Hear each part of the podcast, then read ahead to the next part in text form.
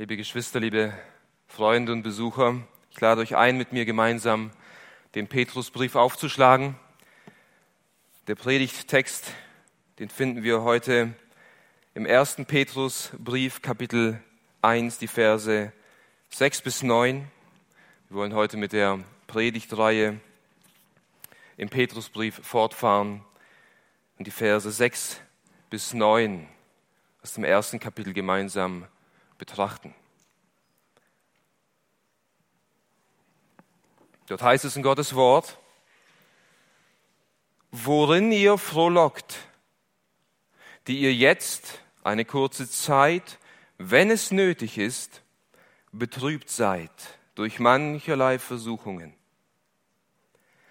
damit die Bewährung eures Glaubens viel kostbarer als die des Goldes, das vergeht, aber durch Feuer erprobt wird, befunden werde zu Lob und Herrlichkeit und Ehre in der Offenbarung Jesu Christi, den ihr, obgleich ihr ihn nicht gesehen habt, liebt, an welchen glaubend, obgleich ihr ihn jetzt nicht seht, ihr mit unaussprechlicher und verherrlichter Freude frohlockt, indem ihr das Ende eures Glaubens davontragt, die Rettung eurer Seelen.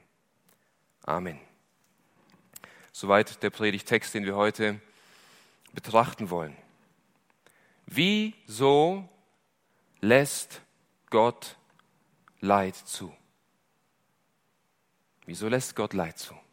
Das ist eine der Fragen, die die meisten oder viele der ungläubigen Menschen vortragen und sagen, aus diesem Grund kann und will ich nicht an Gott glauben. Wieso all das Leid auf dieser Erde? Ein Gott, der Leid zu, zulässt, an so einen Gott will ich nicht glauben. Und liebe Geschwister, auch wir als Christen, die an diesen Gott glauben, an den Gott, der sich in der, in der Schrift offenbart hat, an Jesus Christus, seinen Sohn, den er gesandt hat. Auch wir als Christen erfahren Leid in unserem Leben. Und auch wir stellen uns manchmal berechtigt die Frage, wieso all das Leid auf dieser Erde? Wieso all das Leid in meinem persönlichen Leben? Wieso lässt Gott Leid im Leben der Christen zu? Wieso habe ich schon seit Jahren eine Krankheit, mit der ich mich rumplagen muss? Wieso hat Gott mir eine unheilbare Krankheit gegeben? Wieso habe ich schon so lange Jahre eine, eine, eine zerrüttete Ehe, an der ich leide? Wieso gehen meine Kinder auf Wegen, die mir Schmerzen bereiten, die mich traurig machen? Wieso nimmt Gott frühzeitig das Leben geliebter Menschen aus meinem Leben? Wieso musste ich meine Arbeitsstelle verlieren? Wieso, wieso, wieso? Und diese Liste können wir fortfahren. Und liebe Geschwister, Gott hat unserer Gemeinde in den letzten Tagen und Wochen und Monaten mehr Leid zugemutet als in den letzten Jahren. Viele von euch leiden unter Krankheit, unter Verlust, unter Schmerz.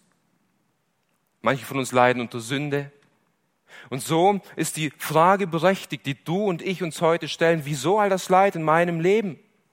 Und liebe Geschwister, liebe Freunde, wir werden in diesem Leben nicht auf jede dieser Wieso-Fragen eine Antwort finden. Das muss man vorweg sagen. Es gibt nicht auf jede Frage eine Antwort, wieso lässt Gott dies und jenes in meinem Leben zu. Aber der Text, den wir heute betrachten wollen, will uns zumindest aufzeigen, welchen Blick du und ich als Christen auf das Leid in unserem Leben haben sollten. Und vor allem will uns der Text aus dem Petrusbrief heute aufzeigen, welches Ziel Gott mit all dem Leid in deinem Leben verfolgt, welches Ziel Gott hat mit all dem Leid in deinem Leben. Und auch wenn du aktuell nicht durch großes Leid gehst, so hast du doch auch Schwierigkeiten, kleinere Schwierigkeiten in deinem Leben. Und es ist nur eine Frage der Zeit, wann noch in deinem Leben größeres Leid zutrifft. Und so ist diese Frage und diese Predigt heute für jeden von uns relevant und aktuell. Die Leser von Petrus damals, vor 2000 Jahren, erlebten unsagbares Leid. Sie erlebten Verfolgung, Verlust, gingen wahrscheinlich auch durch Tod, Verlust von Gütern, Verlust von lieben Freunden, lieben Menschen. Sie gingen durch unsagbares Leid. Und Petrus, sein Ziel, sein Verlangen war es, mit diesem Brief seine Leser zu trösten, damit sie in der Gnade Gottes feststehen, auch durch das Leid. Und wir haben in der letzten Predigt gesehen, in den Versen drei bis fünf, dass Petrus seine Leser getröstet hat, indem er ihnen ihren Blick auf die zukünftige Herrlichkeit gerichtet hat, nicht wahr? Wir haben gesehen, dass, dass Petrus versucht hat, ihnen aufzuzeigen, was sie in Jesus Christus haben und was für eine herrliche Zukunft auf sie wartet nach diesem Leben. Denn nach diesem Leben beginnt erst das richtige Leben, die Ewigkeit. Für die, die an Gott glauben, in seiner Nähe. Für die, die nicht an Gott glauben, auf ewig getrennt von ihm in der Hölle. Aber das war der Trost, den Petrus den Christen mitgeben wollte. Aber Petrus bleibt nicht in der Zukunft stehen, sondern er kommt auch in die Gegenwart. Und er weiß, gegenwärtig erlebt ihr Leid und ich will euch jetzt gegenwärtig trösten. Sie erlebten gegenwärtige Herausforderungen und Petrus wollte ihnen auch zeigen, wieso Gott diese Herausforderungen und diese Prüfungen in, ihrem Leben wirkt und zulässt. Und überraschenderweise, liebe Freunde, redet Petrus in diesem Text, auch wenn das der Hauptgedanke das Leid ist im Leben von uns Christen, redet Petrus viel weniger über das Leid und viel mehr über die Freude von uns Christen. Vielmehr redet Petrus hier über die Freude, die wir inmitten des Leides erfahren. Ihr frohlockt, ihr werdet Lob empfangen, ihr frohlockt mit unaussprechlicher Freude. Das, ist, das sind die Worte, die Petrus hier verwendet. Also auch wenn der Christ gegenwärtig Trübsal und Elend und Leid erlebt, trägt er dennoch eine Freude in sich, die ihn durch all das Leid hindurchträgt und Kraft gibt, das Leid zu ertragen. Petrus spricht hier also über die gegenwärtige Freude eines Christen. Wir haben zuerst gesehen die, gegen, die, die zukünftige Herrlichkeit eines Christen, jetzt die gegenwärtige Freude eines Christen. Und der Text, den wir heute betrachten, will uns drei Wahrheiten vermitteln, die unseren Kummer lindern und unsere Freude mehren sollten. Drei Wahrheiten, die deinen Kummer lindern und deine Freude mehren sollten. Die erste Wahrheit lautet, als Christen freuen wir uns aufgrund unserer herrlichen Zukunft.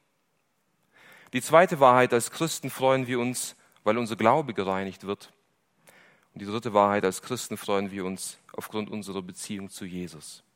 Diese drei Wahrheiten sollen unseren Kummer lindern und unsere Freude mehren. Und im Anschluss daran will ich uns auch praktische Richtlinien mitgeben, die wir anwenden, damit diese Freude in unserem Leben sich mehrt und damit diese Freude uns durchträgt, auch durch das Leid, das gegenwärtig in deinem Leben da ist. Nun zur ersten Wahrheit, die unseren Kummer lindern und die Freude mehren sollte. Als Christen freuen wir uns aufgrund unserer herrlichen Zukunft. Vers 6. Petrus sagt hier, worin ihr froh lockt. Und mit dem Wort worin knüpft Petrus an das an, was er zuvor in den Versen drei bis fünf bereits gesagt hat. Und dieses Wort frohlocken beschreibt jemanden, der jubelt, jemand, der vor Freude springt, jemand, der außer sich vor Freude ist. Dieses Wort frohlocken beschreibt eine, eine nach außen sichtbare Freude. Das ist, was dieses Wort zum Ausdruck bringen will. Eine intensive und den ganzen Menschen einnehmende Freude. Wir erinnern uns an David, als er die Bundeslade nach Jerusalem geholt hat, nicht wahr? Und wie er getanzt hat vor Freude. Es ist also ein, ein, ein Frohlocken, ein, ein nach außen hin sichtbares sich freuen. Nun, was ist der Grund von solch einer intensiven Freude? Worin genau frohlocken wir als Christen? Petrus hat uns in den Versen drei bis fünf aufgeschrieben. Dieses Worin bezieht sich auf die ersten Verse, die er aufgezeigt hat. Wir freuen uns an Gott, dem Vater unseres Herrn Jesus Christus. Gott ist das Objekt unserer Freude. Der ewige und lebendige Gott, den wir nun Vater nennen dürfen in Jesus Christus. An ihm erfreuen wir uns mit unaussprechlicher Freude. Wir freuen uns an, an der Barmherzigkeit Gottes in Vers 3. Das ist die Grundlage, wieso wir erlöst wurden weil Gott barmherzig ist. Wir erfreuen uns also an, an der Errettung und an der Barmherzigkeit Gottes, dass er Mitgefühl mit uns hat. Wir erfreuen uns aber auch daran, dass wir eine lebendige Hoffnung haben durch die Auferstehung Jesu Christi aus den Toten. Wir freuen uns daran, dass Jesus Christus nicht im Grab geblieben ist, sondern auferweckt wurde. Und aufgrund seiner Auferweckung haben auch wir ewiges Leben und eine lebendige Hoffnung in der Zukunft. Wir freuen uns aber auch an dem unbefleckten Erbe, das im Himmel aufbewahrt wird für uns. Wir freuen uns aber auch, Vers 5, dass Gottes Macht uns bewahrt, dass unser Glaube bewahrt bleibt. All das, diese zukünftige Herrlichkeit und das ganze Paket, was wir letzte, in der letzten Predigt geschaut haben, das bewirkt im gläubigen Christen ein Frohlocken, eine Freude, die ihm niemand rauben kann. Wir freuen uns an der unverdienten und überschwänglichen Gnade Gottes, die uns in Jesus Christus geschenkt wurde. Wir freuen uns über das gegenwärtige Heil und über die herrliche Zukunft, die auf uns wartet. Und liebe Gemeinde, wichtig zu erwähnen an diesem Punkt ist, dass Petrus seine Leser hier, die durch Leid gehen, nicht auffordert, sich zu freuen. Ist euch aufgefallen? Es ist keine Aufforderung, es ist kein Imperativ hier, den Petrus ausspricht. Er sagt, worin ihr frohlockt. Es ist eine Tatsache. Er fordert sie nicht auf, liebe, liebe, liebe Geschwister. Ich weiß, dass ihr durch Leid geht, aber schaut doch auf die Zukunft, die auf euch wartet und, und freut euch darüber. Hm. Er sagt, ihr geht aktuell durch großes Leid, aber zur gleichen Zeit frohlockt ihr in dem, was ihr in Jesus Christus bereits empfangen habt. Und das ist wichtig zu sehen. Als Christen haben wir diese Freude in uns. Und diese Freude, sie besteht selbst inmitten von Prüfung und inmitten von Leid.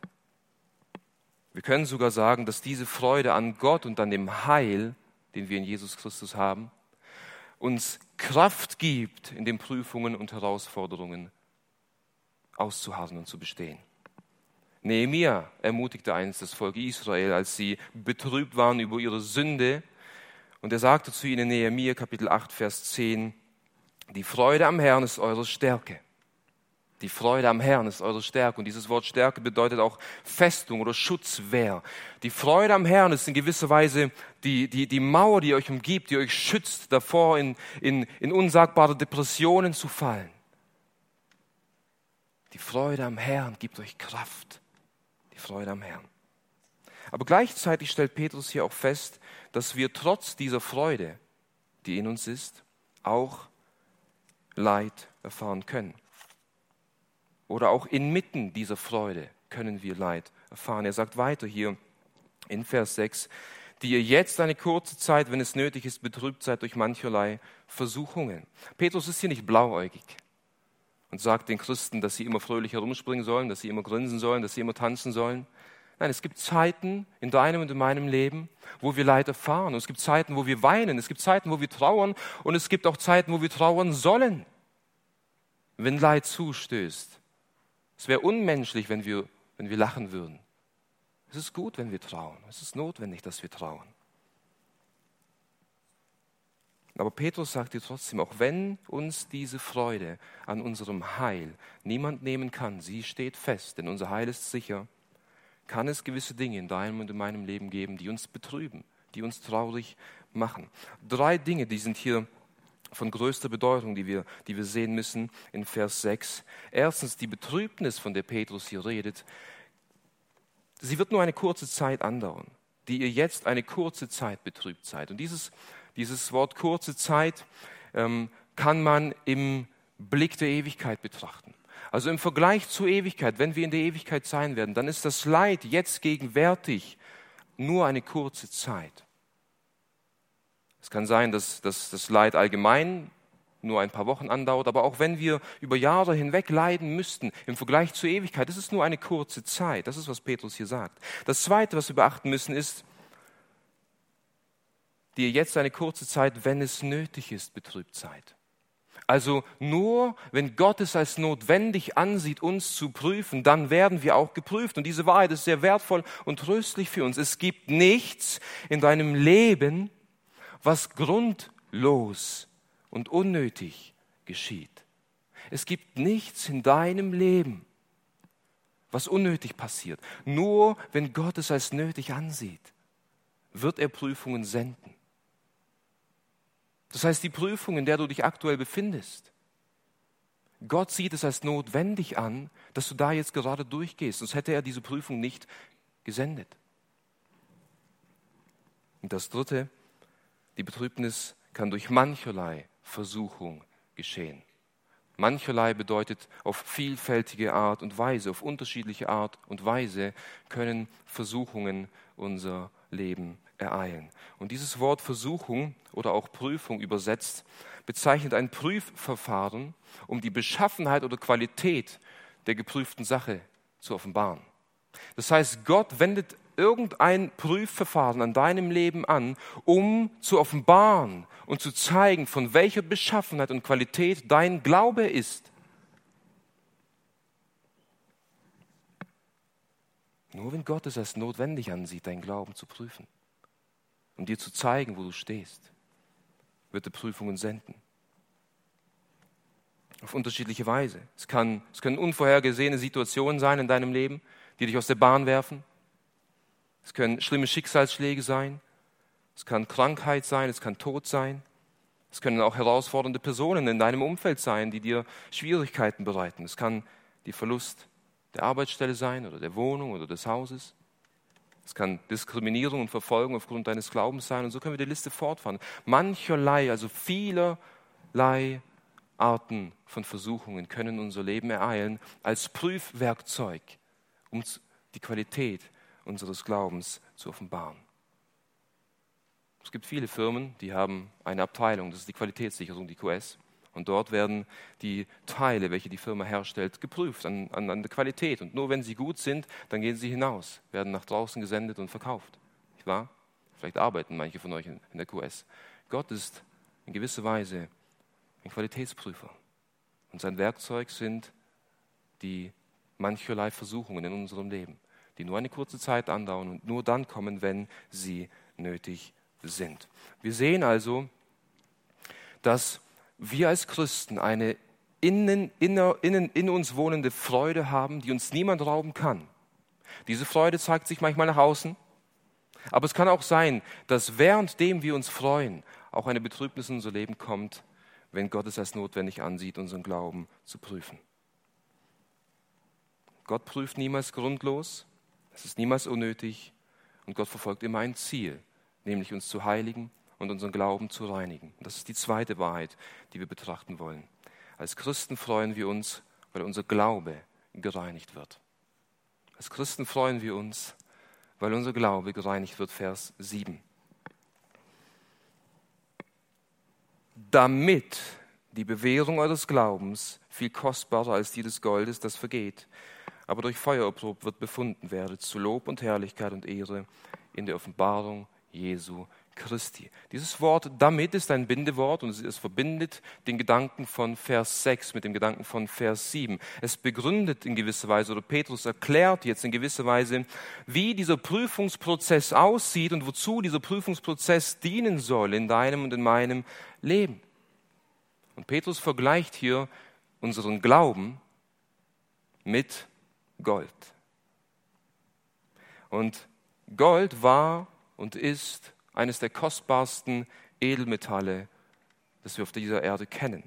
Und um den Wert des Goldes zu steigern, muss das Gold erprobt werden. Das heißt, das Gold wird erhitzt, es wird geschmolzen, es wird flüssig gemacht. Und dann kann man in dem flüssigen Zustand des Goldes all das Dreck und die Schlacke und all die anderen Metalle, die in diesem Gold vorhanden sind, herausfiltern, herausreinigen. Man kann bis zu 99,9 Prozent reines Gold gewinnen durch diesen Erprobungsprozess indem man es schmilzt, durch Feuer erprobt wird das Gold, nicht wahr? Und Petrus vergleicht hier diesen Prozess des Goldreinigens mit dem Prozess unseres Glaubens, wie Gott unser Glauben reinigt.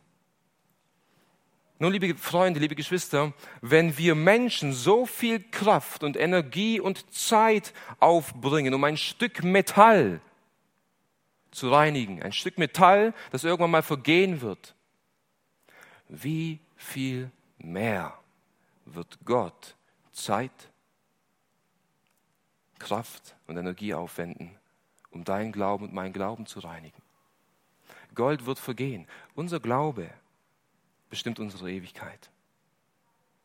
Wenn wir als Menschen vergängliche Materialien versuchen zu reinigen und wertvoller zu machen, wie viel mehr wird Gott deinen Glauben reinigen und wertvoller machen?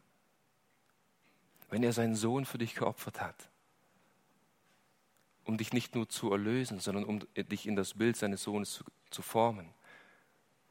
Ist es dann nicht ein Akt der Gnade Gottes, wenn er manchmal seine Prüfwerkzeuge in die Hand nimmt, um uns zu prüfen, um die Qualität und Beschaffenheit unseres Glaubens hervorzuheben?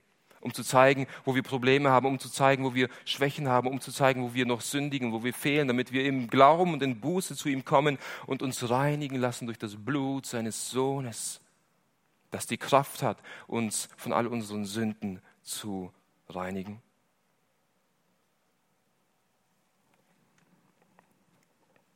Das Feuer, womit Gott die Christen damals prüfte, war das Feuer der Verfolgung. In Kapitel 4, Vers 12 schreibt Petrus den Christen, Geliebte, lasst euch durch das Feuer der Verfolgung unter euch, das euch zur Prüfung geschieht, nicht befremden, das begegnet euch etwas Fremdes. Also, Gott hat die Verfolgung im Leben der Christen damals als Prüfwerkzeug verwendet, wie Feuer, um die Beschaffenheit ihres Glaubens hervorzuholen. Und er sagt, lasst euch nicht befremden.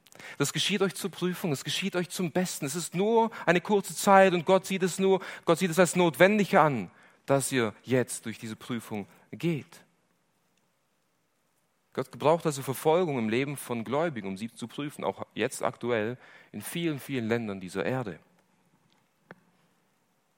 Gott gebraucht viele unterschiedliche Mittel in deinem und in meinem Leben um unseren Glauben zu reinigen, um unseren Glauben zu prüfen. Und es ist nicht so, dass eines der größten Wünsche von uns Christen das sein sollte, in das Bild unseres Herrn Jesus Christus umgestaltet zu werden? Ist es dein Verlangen? Ist es dein Verlangen? Ist es dein Verlangen, in das Bild von Jesus Christus geformt zu werden? Strebst du danach? Ringst du danach? Wenn ja, dann können wir uns freuen über Prüfungen. Wieso? Weil sie genau dazu dienen sollen, dass wir in das Bild Jesu geformt werden. Denen, die Gott lieben, dienen alle Dinge zum Besten. Wieso? Weil sie in das Bild von Jesus Christus geformt werden. Römer 8, Vers 28 und 29. Wir sollen also diese Herausforderung und das Leid in unserem Leben genau so ansehen, als Werkzeuge, die Gott in seiner Hand hält, um uns zu prüfen. Das ist auch eines der Gründe, wieso Paulus in Philippa Kapitel 3, Vers 10 sagt und diesen Wunsch ausspricht, dass er sich danach sehnt, sogar denselben Tod zu erleiden wie Jesus Christus, um sogar in sein Tod mit Jesus Christus gleichförmig zu werden. Jedes, jeden Bereich meines Lebens will ich, will ich, will ich mich hingeben, dass, dass Jesus Christus in mir Gestalt annimmt. Das sind also die Beweggründe Gottes, wenn er Leid und Prüfungen in unserem Leben zulässt. Und wisst ihr, das Herrliche an der ganzen Sache ist, je mehr wir im Schmelztiegel Gottes geprüft werden und gereinigt werden, umso größer und herrlicher wird auch unsere Freude im Himmel sein.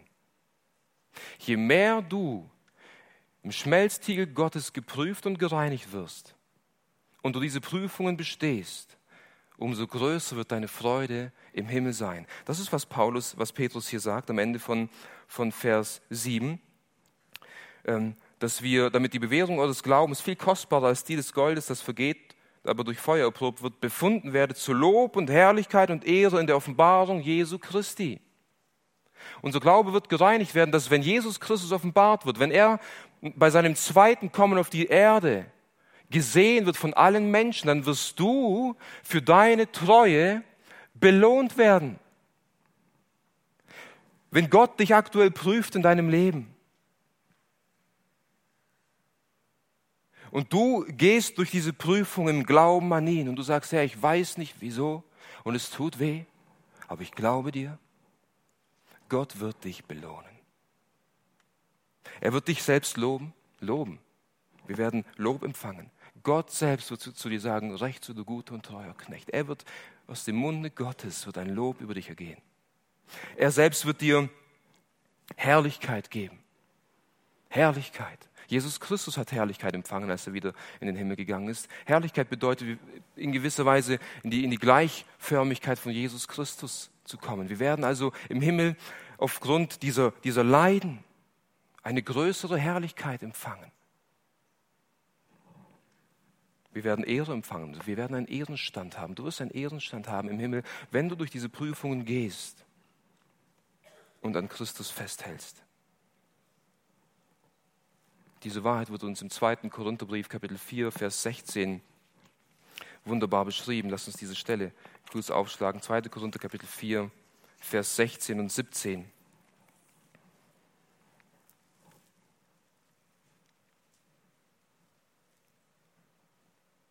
Dort schreibt Paulus, deshalb ermatten wir nicht. Wieso?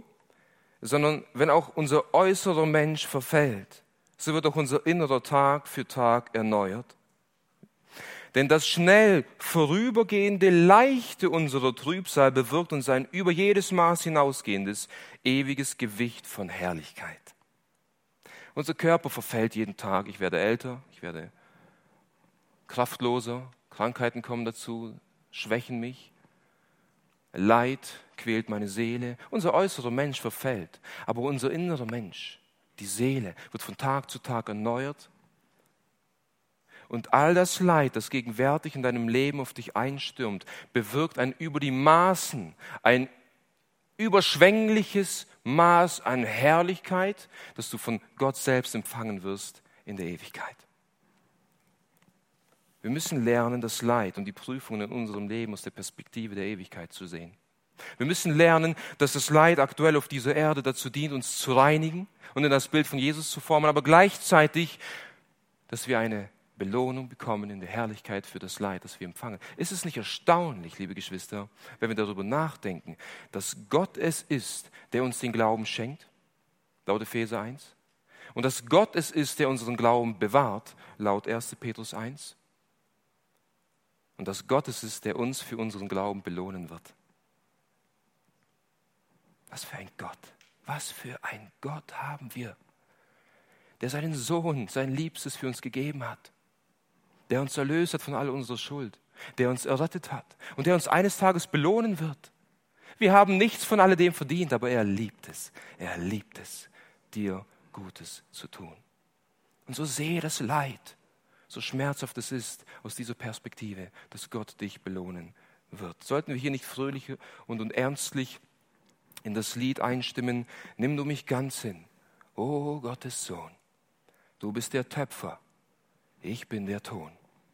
Mach aus mir etwas nach deinem, nicht nach meinem, nach deinem Sinn, während ich harre, nimm mich ganz hin. Lasst uns diese Lieder ernsthafter singen, liebe Geschwister. Lasst uns die Prüfungen aus dieser Perspektive schauen.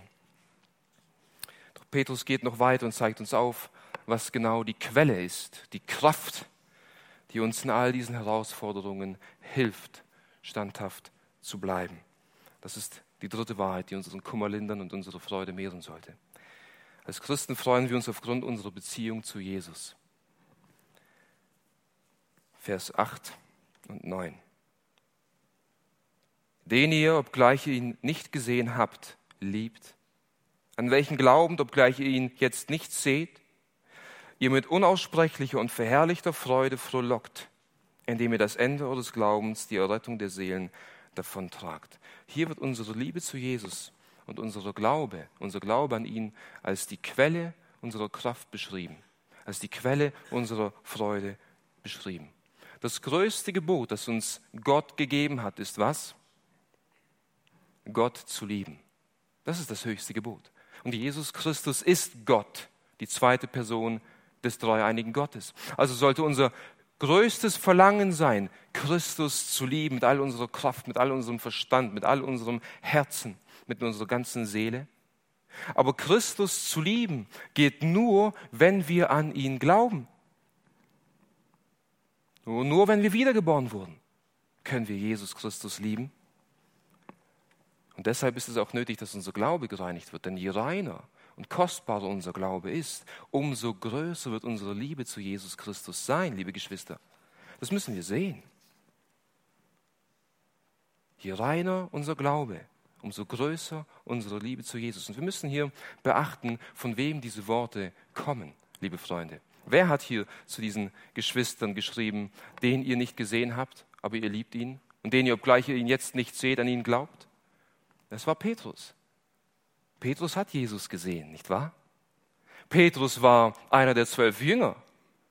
Petrus war einer von den drei auserkorenen Jüngern, die mit Jesus viel unterwegs waren. Petrus hat Jesus gesehen. Er hat gesehen, wie er gebetet hat. Petrus hat gesehen, wie Jesus gepredigt hat. Petrus hat gesehen, wie Jesus Wunder gewirkt hat. Petrus ist über drei Jahre nicht von der Seite von Jesus gewichen. Er hat ihn beobachtet. Was passierte? Im Hof des Hohenpriesters. Sein Glaube wurde geprüft. Er ist gefallen. Er hat Jesus geleugnet dreimal. Sein Glaube wurde geprüft, sein Vertrauen an Jesus wurde geprüft, er ist gefallen. Nach der Auferstehung von Jesus kommt Jesus zu Petrus und fragt ihn dreimal, hast du mich lieb? Und Petrus sagt, du weißt alles, Herr, du weißt, dass ich dich lieb habe. Und Petrus erkennt hier, dass die Prüfung in meinem Leben, Jesus hat für mich gebetet, dass mein Glaube nicht aufhört. Und die Prüfung in meinem Leben hat mich zu Fall gebracht. Sie hat mich gedemütigt. Sie hat mein stolzes Herz zerschlagen. Und jetzt steht er hier und er hat mich nicht abgewiesen. Er liebt mich immer noch. Die Zerbrochenheit, die die Prüfung im Leben von Petrus bewirkt hat, hat dazu geführt, dass Petrus Jesus mehr lieb gewonnen hat. Je mehr wir zerbrochen werden auf dieser Erde und je mehr wir uns dann an Christus klammern, umso größer wird unsere Liebe zu ihm, umso größer wird unser Glaube an ihn, umso größer wird unser Vertrauen zu ihm. Und dieser Petrus, der Jesus gesehen hat mit eigenen Augen und gefallen ist, er sagt jetzt seinen Lesern, ihr, ihr habt ihn nicht gesehen, so wie ich ihn gesehen habe. Und ihr glaubt an ihn. Ihr habt ihn nicht gesehen, so wie ich ihn gesehen habe. Und ihr liebt ihn. Er lobt seine Leser hier. Und wisst ihr, was das Herrliche ist? Als Thomas, der Zweifler, nicht geglaubt hat, dass Jesus auferstanden ist, begegnete Jesus ihm, nicht wahr? Und Thomas hat angefangen, an ihn zu glauben. Und welche Worte spricht Jesus dann zu ihm aus? In Johannes 20, Vers 29. Dort sagt Jesus zu Thomas, weil du mich gesehen hast, hast du geglaubt. Glückselig sind, die nicht gesehen und doch geglaubt haben. Mein lieber Bruder, meine liebe Schwester, du bist glückselig. Du hast Jesus noch nicht gesehen, so wie Thomas ihn gesehen hat, aber du glaubst an ihn. Du hast Jesus noch nicht gesehen, aber du liebst ihn. Oh, du bist glückselig. Glückselig. Wisst ihr, wir, wir leben im Glauben und nicht im Schauen, liebe Freunde. Und unser Glaube ist eine Überzeugung von Dingen, die man nicht sieht, laut Hebräer 11, Vers 1. Und wir sind überzeugt zu 100 Prozent, dass Jesus Christus, der Sohn Gottes ist, der vom Himmel auf diese Erde kam und ein perfektes und sündloses Leben lebt und am Kreuz für unsere Sünde starb und auch verstanden ist. Wir haben es nicht gesehen, aber wir glauben daran. Wir haben ihn nicht gesehen, aber wir glauben an ihn. Und wir haben ihn nicht gesehen, aber wir lieben ihn. Und diese Liebe und dieser Glaube an ihn kann nur da sein, wenn der Heilige Geist in deinem Herzen ausgegossen wurde, laut Römer 5. Denn die Liebe Gottes ist ausgegossen worden in unser Herzen durch den Heiligen Geist. Nur wenn wir die Wiedergeburt erlebt haben, nur wenn wir das erlebt haben, was Petrus hier in Kapitel 1, Vers 3 sagt, dass wir wiedergeboren wurden zu einer lebendigen Hoffnung, wenn das real ist in deinem Leben, dann liebst du ihn dann glaubst du an ihn.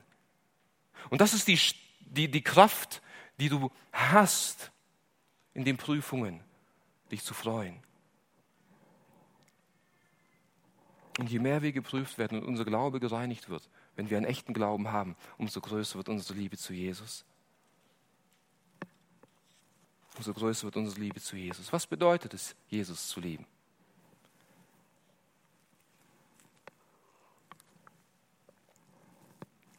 Wie sieht es aus, Jesus zu lieben. Wisst ihr, ja, Jesus zu lieben, laut Johannes 15, bedeutet, seine Werke zu tun, nach seinen Geboten zu leben. Das ist eine Sache. Und das stimmt. Aber ich, ich will es vergleichen mit einer Ehe. Was bedeutet es, meine Frau zu lieben?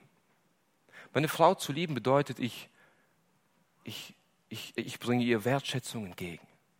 Meine Frau zu lieben bedeutet, ich, ich bringe ihr Ehre und Achtung entgegen.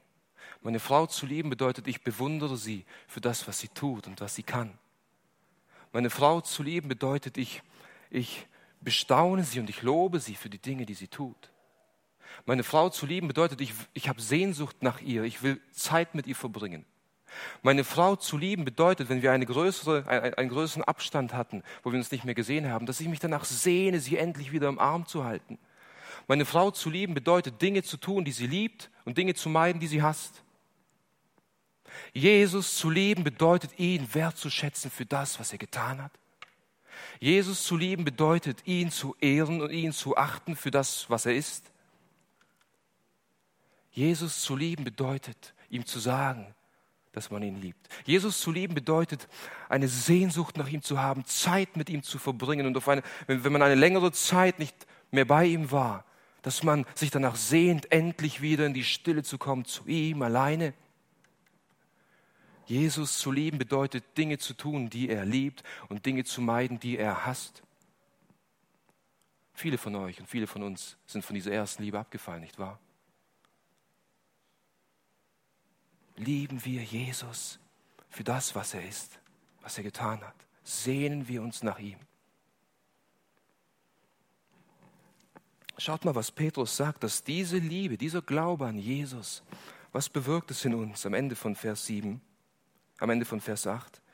Dass sie mit unaussprechlicher und verherrlichter Freude frohlockt hier spricht Petrus nicht von einer zukünftigen Freude, sondern gegenwärtig. Die Liebe zu Jesus, der Glaube an ihn bewirkt jetzt, aktuell, eine unaussprechliche und verherrlichte Freude in uns. Die Beziehung zu Jesus, das Nahesein bei ihm, der Glaube an ihn, das Vertrauen zu ihm bewirkt eine unaussprechliche und verherrlichte Freude. Unaussprechlich bedeutet mit menschlichen Worten nicht zu erklären.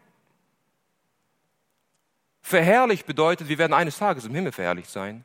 Wir werden verherrlichte Leiber haben. Das heißt, wir werden äh, vollkommene, sündlose Leiber haben. Und dort werden wir auch verherrlichte Emotionen haben, verherrlichte Freude empfinden.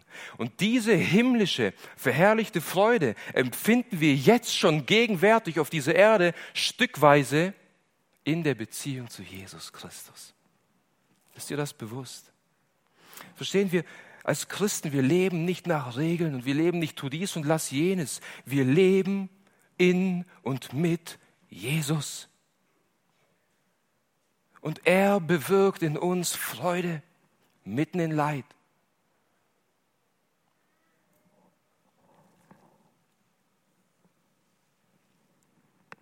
Und wenn du durch tiefes Leid gegangen bist oder gehst, dann kannst du Zeugnis ablegen von dieser Freude, die du in der Beziehung zu Jesus hast. Denn kein Mensch kann dich trösten in dem Leid, in dem du dich befindest. Aber Jesus, ja, er kann dich trösten. Und du gehst zu ihm und du erfährst diesen Trost und du erfährst diese Freude, die unaussprechlich ist. Keiner, du kannst es keinem erklären. Die Menschen sehen, dass du leidest, aber du hast in dir eine Freude. Und du kannst den Leuten nicht mal erklären, woher und wie diese Freude in dir hervorkommt. Und in Vers 9 setzt er noch einen drauf, wieso wir uns freuen, indem ihr das Ende eures Glaubens, die Rettung der Seelen davontragt. Mit dem Begriff Seele ist hier der ganze Mensch mit einbegriffen. Das Endziel unseres Glaubens, also das, das Ende, das, das Ziel unseres Glaubens besteht darin, dass unser Leib, das gegenwärtig durch Leid und Prüfung geht, erlöst wird. Die Errettung, die wir jetzt schon in Jesus Christus haben, wird sich eines Tages auf unseren ganzen Körper auswirken. Wir werden vollkommen erlöst und verherrlicht sein. Und dieser Ausblick, die Beziehung zu Jesus und das Wissen, dass wir eines Tages verherrlicht werden und dass das Leid ein Ende hat, bewirkt gegenwärtig eine Freude in uns. Ich bin überzeugt, dass der Bibeltext, den wir jetzt betrachtet haben, dass diese drei Wahrheiten, die unsere Kummer lindern und unsere Freude mehren sollten, ähm, unserem Blick auf die Prüfungen beeinflusst und vielleicht sogar verändert haben. Obwohl Petrus weiß, dass wir als Christen durch Leid gehen und obwohl er es nicht schmälert, hat er uns einige Gründe aufgezeigt, wieso wir uns in diesen Prüfungen freuen dürfen, nicht wahr? Dennoch, liebe Geschwister, weiß ich aus eigener Erfahrung, und ich denke, die meisten von euch werden hier einstimmen können, dass man eher dazu geneigt ist, wenn man durch Prüfungen geht, dass man nörgelt, dass man murrt, dass man zweifelt, dass man klagt, nicht wahr? Und um zu vermeiden, um zu vermeiden, dass wir nörgeln und klagen in den Prüfungen und um zu lernen, dass wir uns freuen können und sollen in den Prüfungen, will ich uns nun abschließend in aller Kürze drei Richtlinien mitgeben, die wir anwenden können, um uns zu freuen in all den Prüfungen. Um nicht in die Sünde und in die Falle zu tappen, zu klagen und zu zweifeln und zu nörgeln inmitten von Leid. Die erste Richtlinie ist, erkenne Gott auf all deinen Wegen.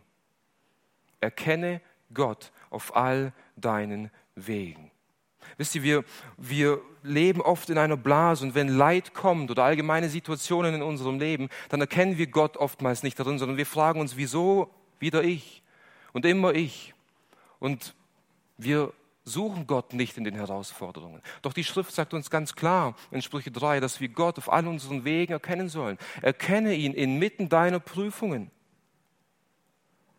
Wenn Gott dir durch andere Geschwister oder Familienmitglieder deine Sünde aufzeigt und du betrübt bist aufgrund dieser Sünde, dann seh Gott darin. Gott gebraucht vielleicht auch deine ungehorsamen Kinder in der Erziehung, damit du lernst, einen langen Atem und Selbstbeherrschung zu haben. Gott gebraucht vielleicht die schwierigen Kollegen auf der Arbeit bei dir, um dir zu zeigen, damit du lernst, auch deine Feinde lieben zu können. Gott gebraucht den Tod eines geliebten Menschen, um uns die Vergänglichkeit des Lebens zu zeigen und um uns aufzuzeigen, wofür es sich wirklich lohnt zu leben. Gott gebraucht die Krankheit in deinem Leben, vielleicht damit du lernst, dir an der Gnade Gottes genügen zu lassen. Gott gebraucht den Verlust deiner Arbeitsstelle, damit du lernst, nicht auf dich, sondern auf Gott zu vertrauen. Und so können wir die Liste fortsetzen und fortsetzen und fortsetzen. Erkenne Gott auf all deinen Wegen und suche danach.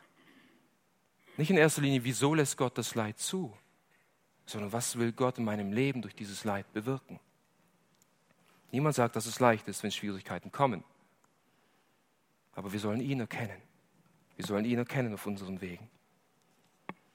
Und um Gott auf all unseren Wegen zu erkennen, müssen wir beten. Müssen wir beten. Und das ist die zweite Richtlinie, die ich dir auf dem Weg mitgeben will. Bete. Sei um nichts besorgt, sondern lass all deine Anliegen vor Gott kund werden. Erst wenn wir ins Gebet gehen, erst wenn wir all unsere Anliegen vor Gott ausbreiten, wenn wir ihm unsere Not, unsere Prüfungen klagen, Erst dann können wir auch anfangen, die Prüfungen aus Gottes Perspektive zu sehen. Bring all deine Sorgen und all deine Nöte vor ihm. Er ist besorgt um dich und er wird dir nicht nur helfen, in diesen Prüfungen stehen und standhaft zu bleiben, sondern er wird dir auch den richtigen Blick auf diese Schwierigkeiten schenken. Bete für die schwierige Person in deinem Umfeld die dich immer wieder mal zum Strauchen bringt, die immer wieder Zorn in dir hervorbringt. Bete für die Person und bring sie zu Gott und sag, Herr, du siehst doch, dass ich die ganze Zeit zornig bin, wenn diese Person in der Nähe ist und dass ich es nicht schaffe, dass ich immer wieder falle. Du siehst, dass ich dir gefallen will. Bete um Vergebung. Und du wirst sehen, dass Gott diese Sache zu etwas Gutem in deinem Leben wirken wird. Wenn dich die Krankheit belastet, dann sag, Herr, du siehst, dass es mich leidet, du siehst, dass es meine ganze Familie beeinflusst, du siehst, dass es mich, dass es mich schmerzt und dass es mich plagt.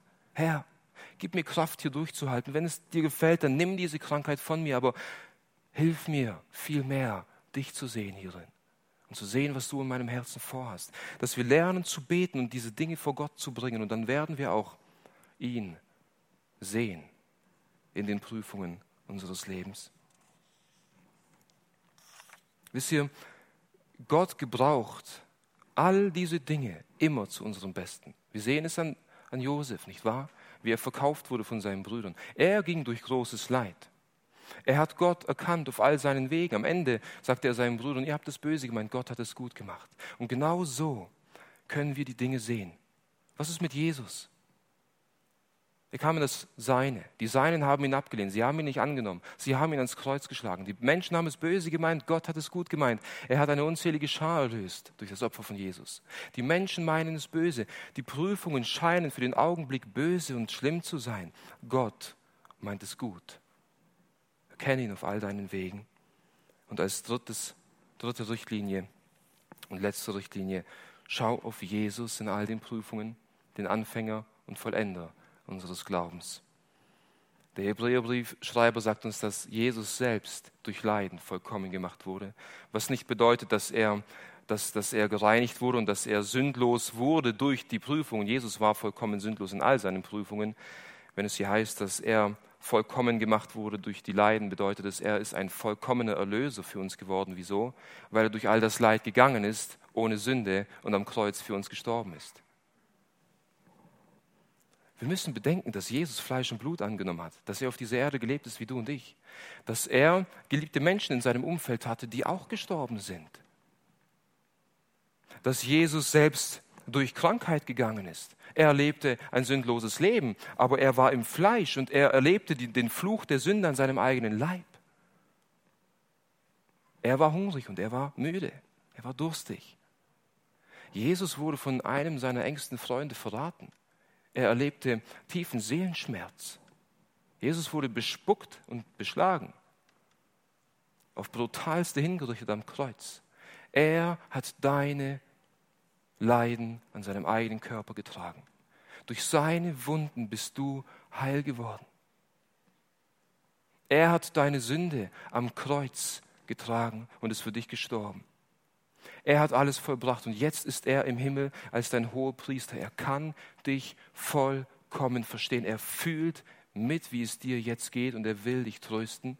Und indem wir auf ihn schauen, der durch all das Leid gegangen ist, erfahren wir unendlichen Trost und Kraft, durch das Leid zu gehen.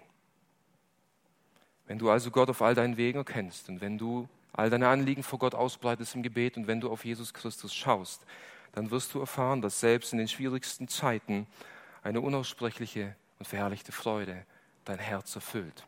Und ich möchte diese Predigt schließen mit den Worten aus Jakobus 1, Vers 12.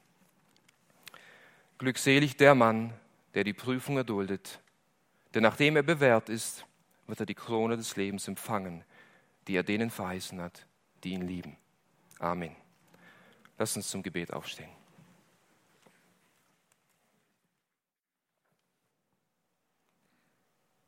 Vater, du bist der Gott allen Trostes. Herr Jesus Christus, du bist unser hoher Priester, der Mitleid mit uns hat.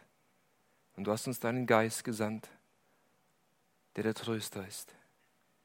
Wir beugen uns vor dir, dem dreieinigen Gott, und wir beten, dass du die, die durch Leid gehen, tröstest und den Glauben stärkst und ihn kostbar machst, damit sie eines Tages reich belohnt werden in der Herrlichkeit.